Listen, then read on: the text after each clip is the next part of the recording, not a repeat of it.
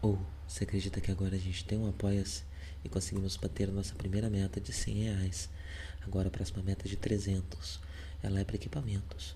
Pra gente poder ter um equipamento mais da hora, pro Live poder parar de pegar emprestado o microfone do irmão dele. É, isso às vezes atrapalha na nossa para marcar a gravação e tudo mais. Então, 300. A gente vai juntando esse dinheiro é, além do 100, né? E assim que tiver o suficiente para comprar equipamento, a gente compra e uh, essa meta passa a ser outra meta.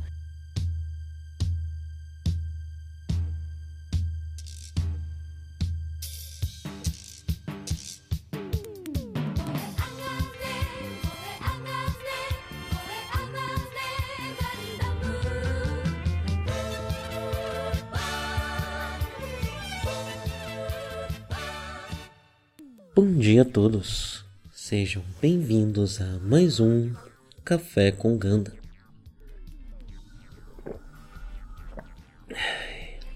Hoje estou tomando um chazinho de camomila com anis. Está bem quentinho, bem gostoso. E com essa companhia que vamos falar do 41 primeiro episódio do Gana de 79, também conhecido como antepenúltimo episódio do Gana de 79. Um episódio intensíssimo, muito bom, inclusive, os melhores episódios da série e um dos mais marcantes também, né? É, ele é tão marcante que a, a, ilustração que eu uso em todos os posts uh, do Café com Gundam, desde o primeiro episódio, uh, é dele, né? Retrata uh, ele, podemos dizer assim, né? Não é exatamente uma cena dele, mas retrata ele é, de certa forma ali. e ele e o, os, os últimos episódios, né? A cena mesmo é uh, do, do último episódio, se não me engano, talvez do penúltimo. Mas uh, ela fala sobre esse episódio, né? E o, e o grande acontecimento dele. Uh, bem, esse, ele é realmente muito centrado nesse acontecimento, né? Mas antes de falar dele, uh, desse embate entre Amuro e Lala, uh, eu quero só comentar algumas coisas uh, em, em, volta, né? No entorno. o episódio já começa com uma coisa interessante. O Degwin ele está indo fazer algo. Ele está tomando uma iniciativa que o filho dele, o Gideon, não está informado, Cacilha provavelmente também não, uh, e que o episódio não mostra qual é essa iniciativa, mas mostra que o Degwin uh, parece não estar batendo muito bem na cabeça, porque ele vê, ele está ouvindo o Gideon falar, mas ele enxerga o Garma, inclusive até chama o Gideon de Garma, né, no final dessa ligação, uh, e ele está indo para algum lugar, né, isso é um gancho para o final desse episódio que é bastante intenso, né? Mas já vamos falar sobre isso. Um outro elemento muito importante é a conversa entre Cacilha e Char. A gente entende um pouco mais a desconfiança que Cacilha tem de Char, né? E até mesmo o medo que Cacilha tem de Char. Uh, Cacilha sabe que Char é Carville. Isso é uma coisa que a gente não sabia até agora, né? mas ela revela que ela brincou com, com, com, com Carville, né? viu o Carville crescer é, e reconheceu ele, né? É, então ela comenta, ela já pergunta para ele, tipo, quando você desistiu de, de vingar a sua família, o seu pai, né? Uh, e ele já surpreso ele, como assim? E ela, porque ela não só entendeu quem ele era, entendeu qual era o plano dele, como entendeu também que ele já não tá mais tão é, engajado, né? Nesse plano, ele já tá em outra, né? É, ela até explicita para ele, fala, não, olha só, já entendi o que aconteceu, você encontrou a Lala, com a Lala você viu o poder que o New Type tem, você acredita nos New Types, e você viu uh, também no New Type que, que, que, que tá na base branca, e isso como uma ameaça, e essa é sua nova, uh, sua, seu novo objetivo, né? E não mais uh, a vingança. O que explica, o que mostra, né, que Cacilha provavelmente acompanhou, né, ela já estava sacando todo o plano do Char ao longo de toda a série é, e só agora resolveu falar alguma coisa, né. É, curiosamente, a dedicação de Lala ao Char é algo que preocupa muito ela, né, então ela Ela sabe muito bem do que uh, o, o Char é capaz aqui, né? E ela já manjou absolutamente tudo. O Char, o Char inclusive, quando tá falando com ela, reconhece ela como é, uma ameaça, né? Para esse tipo de jogo político que ele tá fazendo, porque já sabemos ao longo da série que ela realmente é a melhor do Zab nisso, né? O Girin ele é muito mais é, militar, ele é muito mais sobre armas, sobre estratégia, táticas, né? E, e a Cacilha faz o jogo da corte muito bem, né? Sempre fez. É, então é interessante é, para personagem, inclusive, né? Que é uma personagem que nunca teve tanto tempo de de tela, né? Você vê ela mais pelos planos dela, pelos, pelos generais que obedecem ela, muito menos ela em si, né? Então a série com esses episódios reduzidos, né? Eu imagino que a série fosse ter pelo menos mais uns sete episódios se não tivesse sido cancelada, né? É, e é bastante, isso é bastante coisa, né? É, então, por conta desse, desse tempo reduzido, eles colocam isso, essa conversa aqui, que é muito mais sobre a Cacilha do que sobre o Char, porque nada de novo é revelado sobre o Char, né? Só sobre a Cacilha. É, e nos próximos episódios a gente também vai ver mais da rivalidade da Cacilha com Giren, é, que deve desenvolver mais esses dois personagens, que são uh, os dois uh, filhos, né, do, do, do, do Zab e do que ainda não tiveram tanto espaço assim, né, uh, e isso já está acontecendo também desde o episódio passado, com aquela declaração que Uh, que a gente comentou bastante aqui, né? Que eu comentei bastante aqui uh, sobre o Degwin comparando Girin a Hitler, né? Bem, uh, o plano de, de review, aparentemente, é, a Cacilha já sabe, né, que o plano de review é passar direto por, por Granada, que é a base que ela comanda, né, que fica na Lua, é, e ir direto para Baku, um, e a ideia é atravessar a Baku para chegar a, a Zeon, né e numa investida final para encerrar a guerra uh, para uma Zeon que já está claramente enfraquecida, já está claramente uh, perdendo essa guerra, né? Hum, bem, e enquanto isso na base branca temos uma conversa 100% aberta, sem nenhuma espécie de tabu sobre a questão new type, né? Sobre o Amoroso new type, sobre a Lala new type uh, e sobre o, então, acho, mas a coisa mais interessante dessa conversa aqui com certeza é que o próprio Amorô levanta, né? Que Todo mundo da base branca talvez seja new type. Todo mundo da base branca ah, talvez seja new type, né? Pode ser new type. Mais à frente, nesse mesmo episódio, a gente vê é, uma sequência de vários deles reagindo com o, o efeitinho new type, né? Com aqueles raiozinhos na testa é, de quando eles têm alguma intuição ou um reflexo muito rápido, né? É, inclusive até com barulhinho. É, então achei interessante que além, apesar disso já estar né, escondido nesses pequenos detalhes ao longo de toda a série, é, o Amuro é, verbaliza isso, né? Que aparentemente toda a tripulação da base branca é new type. E isso é muito importante para o grande elemento, né? O elemento central desse episódio sobre o que esse episódio é, que é a Lula, a, a Lula, a luta de Lala com o Amuro. Antes é, do, do combate em si, nós temos uma conversa entre o Char e a Lala que é bastante interessante. Ela, ela termina com o, o Char, ela, ele passa o comando para a mão dela.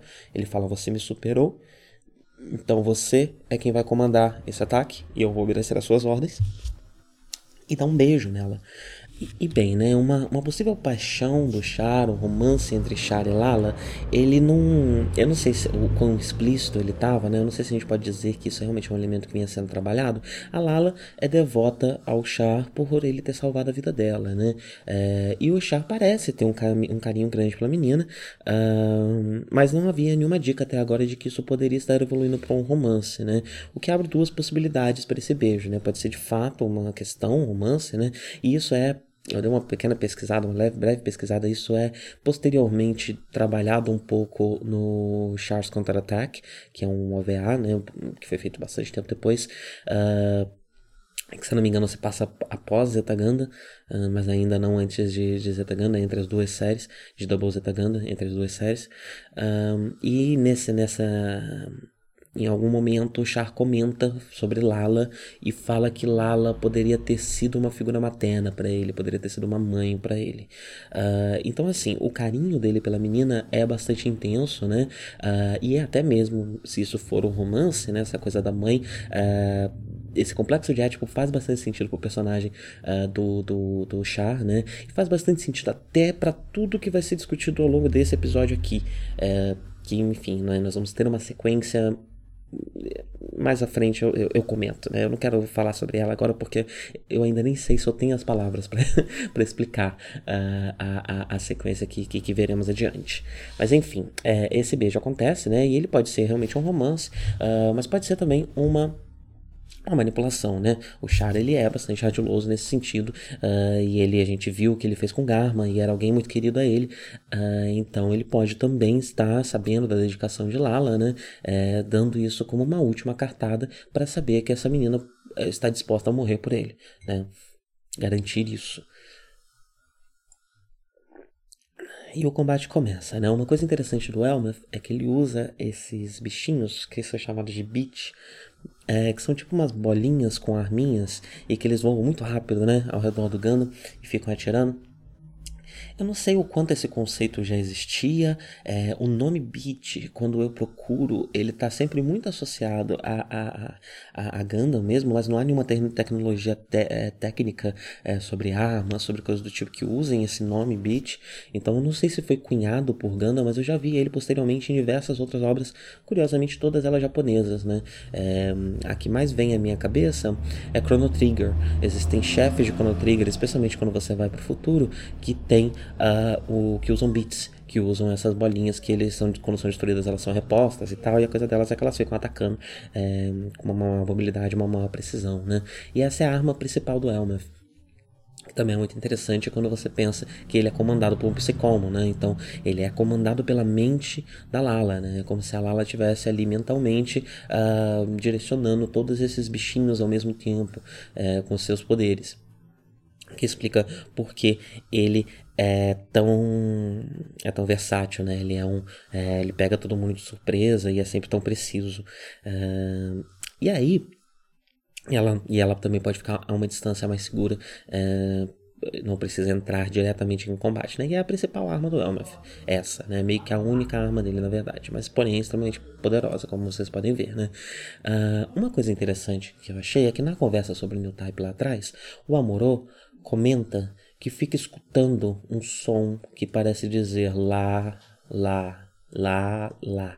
E eu não sabia do que ele estava falando quando ele disse isso lá atrás, né? E aí quando começa a luta, começa a trilha sonora. Existem esses sons esquisitos que aparecem constantemente quando a Lala está tentando se comunicar com a Amor de alguma forma, algo do tipo. Uh, e esses sons, eles parecem mesmo que, que lá, lá, lá, lá, mas é um som metálico, distorcido, né? Que eu sempre achei que fosse só um, ali um, um elemento meio esquisito, né? Para dar é, é, é, esse quê de esquisiteza, né? De, de esquisitice do, do do, dos poderes de New Type, né? Como uma trilha sonora. Mas não, eu achei interessante que é, é é até um, uma. Eu não sei, né? O, o, quanto a série esperava que a gente entendesse que o Amorô também está escutando esse som e que não é uma trilha sonora.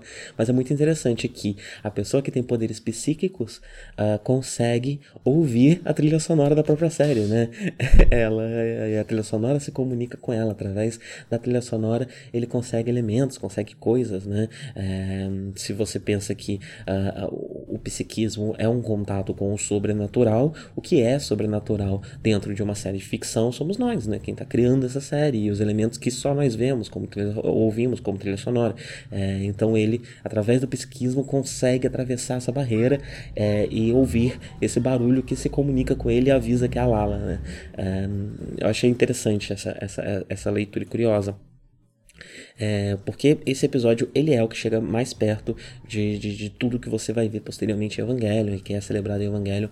Uh, esse episódio já trabalha muito com isso, né? Você vê bastante disso em Deon, mais disso em Deon, em outra obra do Tomino, obra posterior do Tomino, do que em Ganda, mas isso já está aqui com bastante força, né? Esses elementos é, oníricos, meio psicodélicos, uh, especialmente se tratando dos poderes de New Type, né? Bem, e aí enquanto o Amuro e Lala lutam, a Lala questiona uma coisa, né? Eles, eles é, estabelecem um link mental, um elo mental, e eles conseguem conversar telepaticamente e aparentemente também têm acesso ao interior um do outro, né? Eles estão meio que lendo a mente um do outro, né? E a Lala fica meio desconcertada com uma coisa que ela percebe, que o Amuro, o não está lutando por ninguém. Ele não tem uma família, nenhum lugar para voltar. Um, enquanto é, e ela começa a achar isso um absurdo, que ela luta pelo Char, né? Uh, eu achei isso interessante enquanto estrutura narrativa, porque a, o, a ligação da Lala, né, e todo o arco da Lala começa a se desenvolver com esse momento em que o Amuro entende que ele não tem mais o pai dele, é, que o pai dele tá nessa situação, né, ele, é, enfim, tá meio fora de si, e, e, por estar fora de si fica até difícil do Amuro conseguir se reaproximar dele, uh, então ele não meio que a mãe dele também rejeitou ele por conta da, da, das questões militares, né? Então ele não tem uma família nesse momento, né? Ele realmente não tem ninguém. Uh, e há essa leitura que a série tem feito da, da base branca enquanto uma família, né?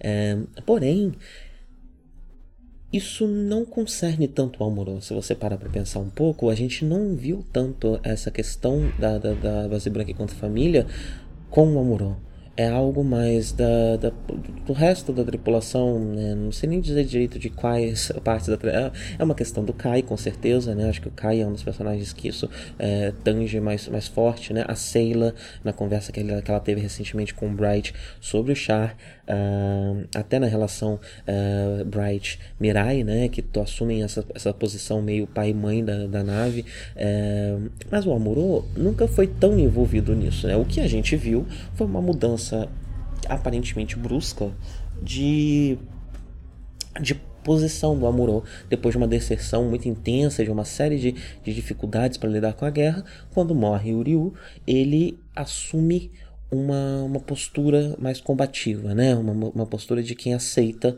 a sua, um, a sua posição, a posição que ele ocupa. Aceita o seu destino, que é exatamente o que o Amuro fala aqui. Eu achei interessante que é uma coisa que eu não tinha percebido sobre o personagem. Eu achei que ele já estava mais envolvido nessa questão da base branca enquanto uma família. Mas não, ele luta apenas porque é o destino dele. Ele luta porque ele está no lugar e, e faz bastante sentido essa leitura para ele, né?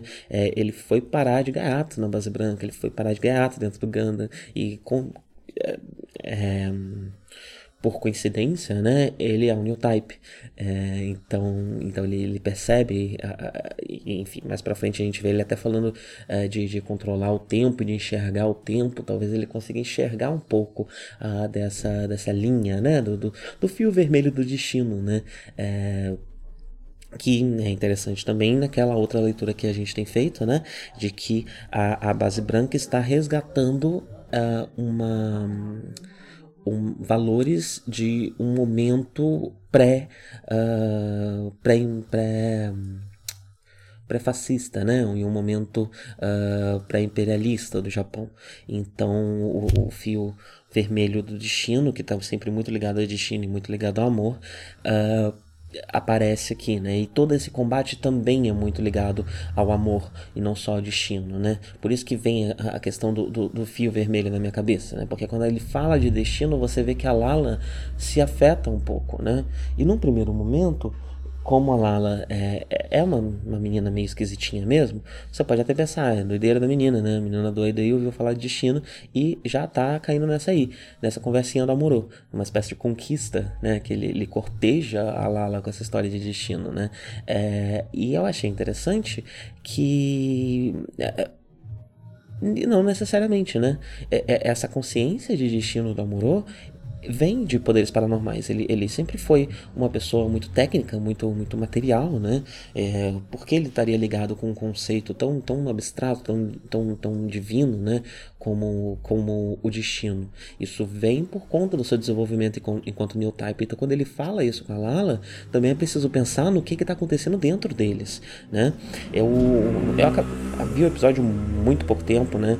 E, mas eu estava dando uma olhada e se vocês quiserem dar uma pesquisada depois depois tem um artigo chamado Inside the Boy, Inside the Robot, Mobile Suit Gundam and Interiority, é do John D. Moore, você consegue achar ele no academia.edu. Uh, é uma tese, não, vi muito bem, mas eu acho que é a tese de, de, de conclusão do mestrado desse rapaz, é a tese de mestrado dele.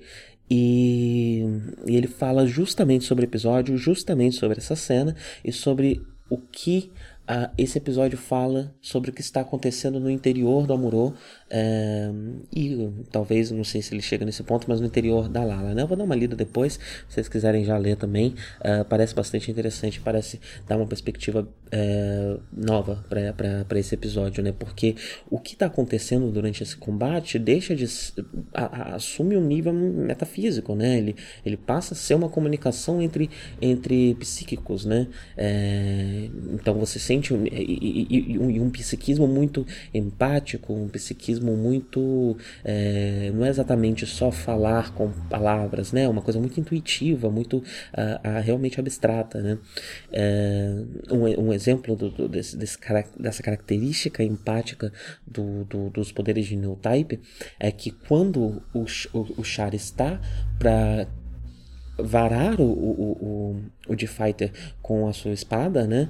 A, a, a Lala percebe o que está acontecendo, percebe que quem está dentro do D-Fighter é a irmã do Char e avisa ele, e inclusive mostra para ele, né? A, a, a, série, né? Isso acontece sem, como se fosse uma intuição do Char, mas a, meu palpite é que essa foi uma imagem mostrada para ele pela Lala, porque o Char não tem poderes new type, né?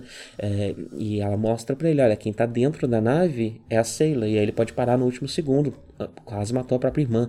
É, e é um elo empático muito forte, né? Dela perceber tudo isso com todos os elementos que estão voando é, no espaço, dentro dessas latas, e ela tá se conectando com, criando uma rede é, de comunicação entre todos os humanos envolvidos nessa batalha, uh, que são humanos que traçam um paralelo muito interessante, né? Inclusive a imagem que está na capa do, do, do, do, do do Café com Ganda tem os quatro, né? Que é Lala e Char e e Amuro. E é interessante a relação entre eles, porque você tem é, dois casais, dois possíveis casais, né? É, na, nas animações Sailor e Amuro não chegam a se tornar um casal, mas flertam com uma certa frequência, viram parceiros de combate, isso com certeza eles são, né? Os dois, os dois pilotos mais próximos, por estarem sempre lutando juntos, né? É, e, e, e, a questão amorosa existe também nas novelas de Gundam, né? Uh, enquanto Lala e Char também formam uma espécie de casal, especialmente depois do beijo, né? Uh, e antes disso eles também eram parceiros de combate, também eram ligados uh, por, um, por uma, uma devoção, né? Muito forte.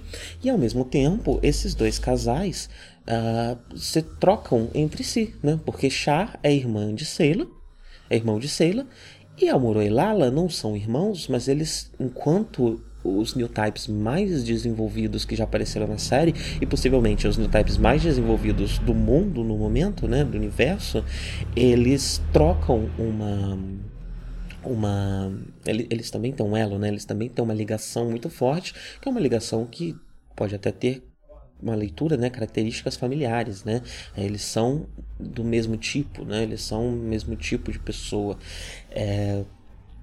Então essa, essa, essa, essa conexão você acaba tendo dois casais que estão também conectados entre si é, e os quatro estão nessa batalha onde meio que todo mundo está é, psiquicamente ligado um com o outro, né?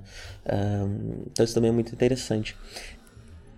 Enfim, ele, fala de destino com a Lala e a Lala parece começar a entender uma série de coisas, parece começar a entender inclusive esse elo, essa força, né, esse fio vermelho que liga uh, ela ao Amuro. Né?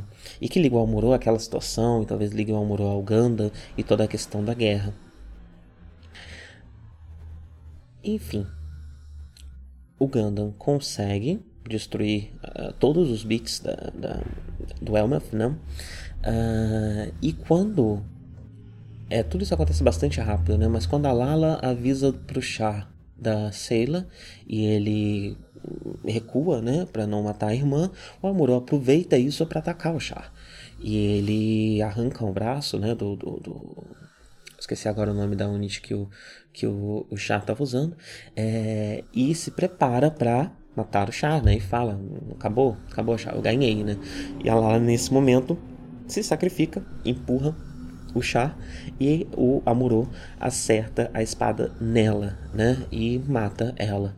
E no momento que ela morre, no momento que ela morre pelas mãos do outro New Type tão poderoso quanto ela, varando ela com uma espada, aparentemente, varando ela fisicamente com uma espada, né? É, não sei muito bem o que está acontecendo naquela cena, é, mas o capacete dela quebra, provavelmente por uma questão de pressurização da nave, depois de ter sido atravessada por uma espada, é, e não fica muito claro se a espada realmente acertou ela ou só o Elmeth, é, mas quando quebra e ela morre, é, é, sai da testa dela uma descarga dessas eletricidades que a gente sempre vê quando eles estão tendo um, intuições e coisas do tipo, né? Esse, efe esse efeito new type é, jorra da testa dela e jorra da testa dela e entra no Amuro e eles passam por um momento de conexão muito intensa um momento final de conexão muito intensa, em que eles conversam sobre como a humanidade está se tornando cada vez mais parecida com eles, como a humanidade está cada vez mais se tornando new type. É, e eles têm esse último momento de comunhão em que você vê os dois correndo por um campo florido no meio do espaço, né? É, e a, a, a a Lala até fala, né? É uma coisa muito interessante que o Amuro comenta que no futuro uh, as pessoas vão ser até capazes de controlar o tempo. E a Lala comenta que nesse momento ela consegue enxergar o tempo, né? E ao enxergar o tempo, ela vê esse campo florido no meio do espaço onde os dois estão correndo e brincando, é, porque ela talvez não esteja só enxergando o tempo, mas também as possibilidades do tempo, né? Toda a rede, toda a trama de possibilidades uh, do, do, do universo, né? Uh, e esse momento bastante triste, né? Em que eles percebem que são criaturas é, quase feéricas, né? São criaturas mágicas em um mundo onde esse tipo de poder poderia mudar muita coisa, tornar esse mundo um lugar muito mais belo, muito mais pacífico. Porém, o encontro deles acontece não no campo florido, mas em guerra. E, e, e se conclui com a morte de um deles, né? É, e enfim, né? E ela comenta sobre essa mudança, né? Sobre a mudança que está por vir. E eu comentei a questão do tempo, é, porque eu fui dar uma pesquisada e parece que no Gundam Unicorn existe uma tecnologia de manipulação do tempo usando o psicomo do do do New Type, né? Com o New Type é, controlando o, o, o robô. Uh, e eu não sei também o quanto isso traz. Eu sei, eu sei, que uma das séries de Ganda, depois de Zeta Ganda, que eu esqueci o nome, ela se passa muito no futuro. E eu fico muito curioso para ver o quanto essa, essa conversa dos dois reflete no resto da franquia. É, eu sei que a promessa do New Type, essa promessa de que o mundo está mudando e nós vamos, é, enfim, viver num mundo melhor, não se concretiza, pelo menos não em Zetaganda, imagino que não em Double mas eu queria ver o quanto, como essa, se essa discussão continua acontecendo, né? É, e como ela continua acontecendo. Por quê? Porque é, essa cena fala muito sobre aquela outra leitura que eu, tava, que eu já comentei com vocês, né? Da da situação que o Japão estava no momento de Gandhi. Né? Você tinha um partido conservador muito grande no poder, você tinha um partido conservador há muito tempo no poder, é, e Gundam fala é, de um viés pacifista, numa tentativa de, de, de não exaltar esses valores é, imperialistas do, do, Japão da Segunda Guerra Mundial, né? não voltar com essas ideias. Né? e eu diria até que resgatar outros é, conceitos eh, da história do Japão, da, da, cultura japonesa, além dos que foram é, propositalmente escolhidos e exaltados para esse, é, para essa, para esse objetivo político, né, da Segunda Guerra Mundial, durante a Segunda Guerra Mundial imperialista. isso liga de uma forma interessante porque o Gundam está falando com o seu público, né? O Gundam está falando com um público maioria dele provavelmente formado por crianças ou adolescentes, mais ou menos da idade do Amorô, e está falando para ele sobre como essa nova geração pode trazer uma mudança para o mundo, né? Sobre como essa nova geração pautada na paz, como ideal pacifista, pode trazer uma mudança para o mundo. Uh, eu não sei muito bem qual foi o impacto do movimento hippie no Japão, uh, então é interessante né, é ver essa, esse, esse, conceito de paz estar aqui no final dos anos 70 já, né? E não lá nos anos 60, mas eu suspeito que se ele teve um impacto, deve ter sido um impacto muito contra, da contracultura, né? Porque o Japão já estava sob o governo desse, desse partido uh, muito muito conservador e muito que, que estava já fazendo esforços educacionais e tudo mais para reescrever a perspectiva do povo japonês da Segunda Guerra Mundial. Uh, então o pacifismo não tinha muito espaço, né? Uh, então se ele existiu, se a cultura, não sei o impacto da cultura hippie no Japão, mas provavelmente existiu num, num, num ambiente de contracultura. Enquanto aqui, por mais que Gundam tenha sido um, meio que um, um, fracasso, né? Enquanto série para crianças que passa no, no, no, slot de Super Rumble, uh, ele ainda está num momento, num lugar, num palanque que é um palanque mais popular, né? Mais, mais amplo. Uh, e ele fala quando, quando, quando a Lala fala que as pessoas estão se tornando mais como nós, o que ela está dizendo é: vocês, crianças que estão assistindo, vocês, a nova geração, é, podem entender melhor a, essa nossa ideia de paz, né? Vocês já nasceram em um momento da história japonesa em que isso já é perceptível. Então vamos, vamos lembrar disso, né? Vamos, vamos pensar sobre isso, vamos revisitar isso. Eu acho que é uma mensagem bem clara. No filme, eu estava também dando uma lida, né? E no filme parece que a última cena do filme é uma, uma mensagem ainda mais direcionada é, para esse público, né? Deixar ainda mais clara essa intenção mesmo de, olha, é, olha essa outra, pensem nessa outra perspectiva, essa perspectiva diferente da que vocês veem na escola, essa perspectiva diferente da que vocês escutam mais amplamente é, divulgadas por aí. É, eu acho que é, é, é esse o, o, o principal sentido do New Type aqui, né? O New Type ele realmente é essa nova geração, né? Ele é essa nova forma de enxergar um, o mundo que nunca tinha se concretizado 100% no Japão, porque após a, a, a, teve o um momento teve a Segunda Guerra Mundial, né? Um período de ocupação dos Estados Unidos e depois quando uh, o governo foi devolvido para a mão dos japoneses, já entrou um partido conservador que compartilhava de muitas das ideias uh, do, do, do, do Japão imperialista. É, então agora finalmente nós podemos, acredito, essa mensagem de esperança de que agora nós podemos construir um país mais pacífico, um país uh, menos uh, bruto, né, violento. É, e uma coisa interessante também é que no final de toda essa visão dos dois, você vê é, o que eu não consigo ter outra interpretação para isso, né? São visivelmente espermatozoides fecundando um óvulo, né? Então é o nascimento de uma nova humanidade, é o nascimento de um, de um, de um, de um, novo ser e de um novo Japão, de um novo japonês, de uma nova geração uh, pautada nesses, nesses elementos uh, exaltados né, pelo, pelo conceito do New Type aqui, né, é, que por conta de toda a sua empatia, a guerra é provavelmente um pior lugar para você ser um New Type, né, mas ao mesmo tempo, por conta dos seus reflexos ágeis e tudo mais, te torna um grande guerreiro, mas por dentro é, o sofrimento é bastante intenso, isso já foi percebido, isso faz parte, da, da, da, da inclusive, do desenvolvimento do Amorô, né? É, isso explica as dificuldades dele é, para lidar com a guerra. Ele, ele, todo mundo sente, a guerra é difícil para todo mundo, mas o Amorô ele até sente mais, né? Por, por ser mais sensível a isso, por estar mais consciente uh, desses elementos. Bem, muita coisa para falar. Essa, eu poderia ficar horas falando sobre essa cena, porque é uma cena muito rica, né? Uma cena que eu reassisti umas três vezes, li várias coisas sobre. É, ela cabe em muitas leituras, eu acho que dá para fazer leituras até psicanalíticas dessa cena, já que ela envolve muito violência e sexo, é, junto com essas ideias de conexão com humanos. Eu acho que tem muitas leituras possíveis aqui. É, é riquíssima, riquíssima essa cena. Porém, precisamos seguir em frente, né? precisamos encerrar esse programa. Então, antes de encerrar, a última coisa que acontece, Dagwin. Descobrimos o que Dagwin foi fazer. Dagwin foi encontrar review da federação e propor um tratado de paz. Ele foi negociar a paz. Ele percebeu que Zeus estava perdendo, ele já não tinha mais o, o ímpeto da guerra, né? Desde que o, o filho Garma morreu, e ele é, vai negociar um tratado de paz com com o. Porém, quando ele acaba de chegar e o Review é anunciada a chegada de Dagon com, com essa intenção, nós vemos Girin pedindo a evacuação para ativar o raio solar.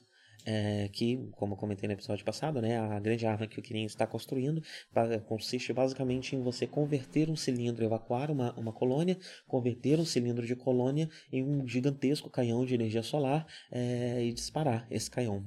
É, e o plano do, do, do, do Girin é destruir um terço das tropas de Review. E é aí que a gente descobre que, aparentemente, o plano do Girin é matar o seu próprio pai. Ele já sabe que Dagon está indo uh, fazer um tratado de paz e ele vai destruir um terço das tropas inimigas junto com seu pai antes que esse tratado de paz possa acontecer. O episódio termina assim. Cacilha acha um absurdo, né? Ela não sabe dessa questão do pai, mas é só o uso dessa arma tão, tão poderosa já ela já acha uma, um exagero, né? É, porém, o próprio Girin já parece estar per perdido nos seus devaneios militares aqui, né? E na sua, nas suas ilusões de grandeza. E o episódio termina assim. Né? No próximo episódio, nós vamos ver a, a conclusão né, desse, desse, desse ataque do Girin, uh, o efeito disso e o começo da batalha final em Abaku. E é isso, né, gente? Já terminar meu chazinho.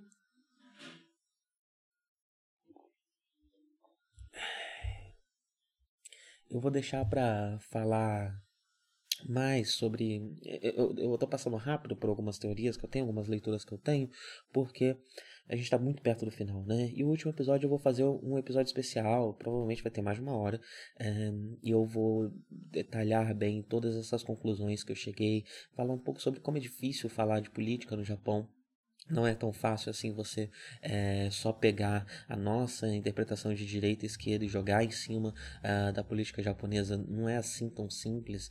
Tem muitos elementos aí que, que, que são complicados. É, mas eu vou deixar para conversar mais sobre isso com vocês uh, no no último episódio, né? E, enfim, eu também não sou um especialista, um estudioso, não sou um historiador de história do Japão, uh, não sou um grande estudioso de literatura japonesa, cultura japonesa, então estou falando com vocês aqui como alguém que tem uma curiosidade grande, né, acadêmica nesse, nesse assunto, vocês sabem, são 12 anos de Gcash, né? É, e que gosta de tentar olhar uh, ah, para isso de uma forma mais acadêmica, mas eu não sou nenhum especialista nem nada, né? Então também é, não, não, não escrevam em pedra o que eu estou dizendo aqui, não. É só tudo, tudo, isso são leituras minhas e coisas que eu estou é, jogando na mesa para a gente, enfim, jogando na discussão, né? Uh, no fim das contas, a, a, a, crítica e a análise de, de, de obras ficcionais são é, é uma discussão sem fim, né? E a discussão do Gundam não tá aí desde 79 e eu tô aqui jogando a minha contribuição para ela, certo? Bem, é isso então. Tenham todos um bom dia e até a próxima.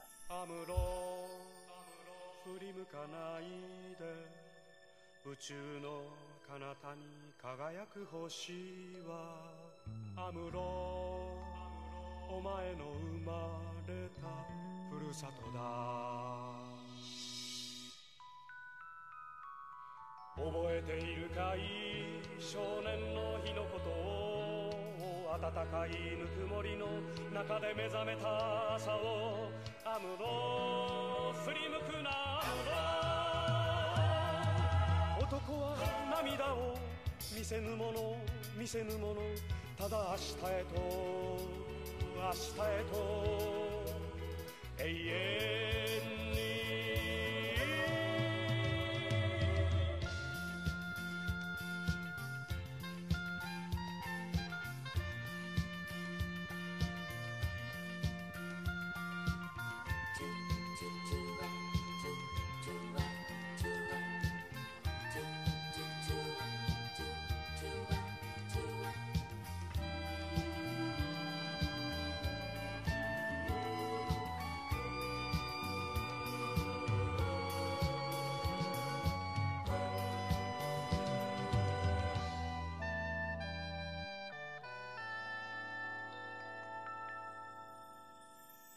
アムロ振り向かないで宇宙の果てにきらめく星はアムロお前が捨てたふるさとだ。忘れはしない少年の日の誓いを青春をかけ守り抜けこの幸せをアムロ振り向くなアムロ男は寂しさ隠すもの隠すものただ明日へと明日へと永遠に。覚えているかい少年の日のことを暖かいぬくもりの中で目覚めた朝をアムロ振り向くなアムロ。男は涙を見せぬもの見せぬもの。ただ明日へと明日へと。永遠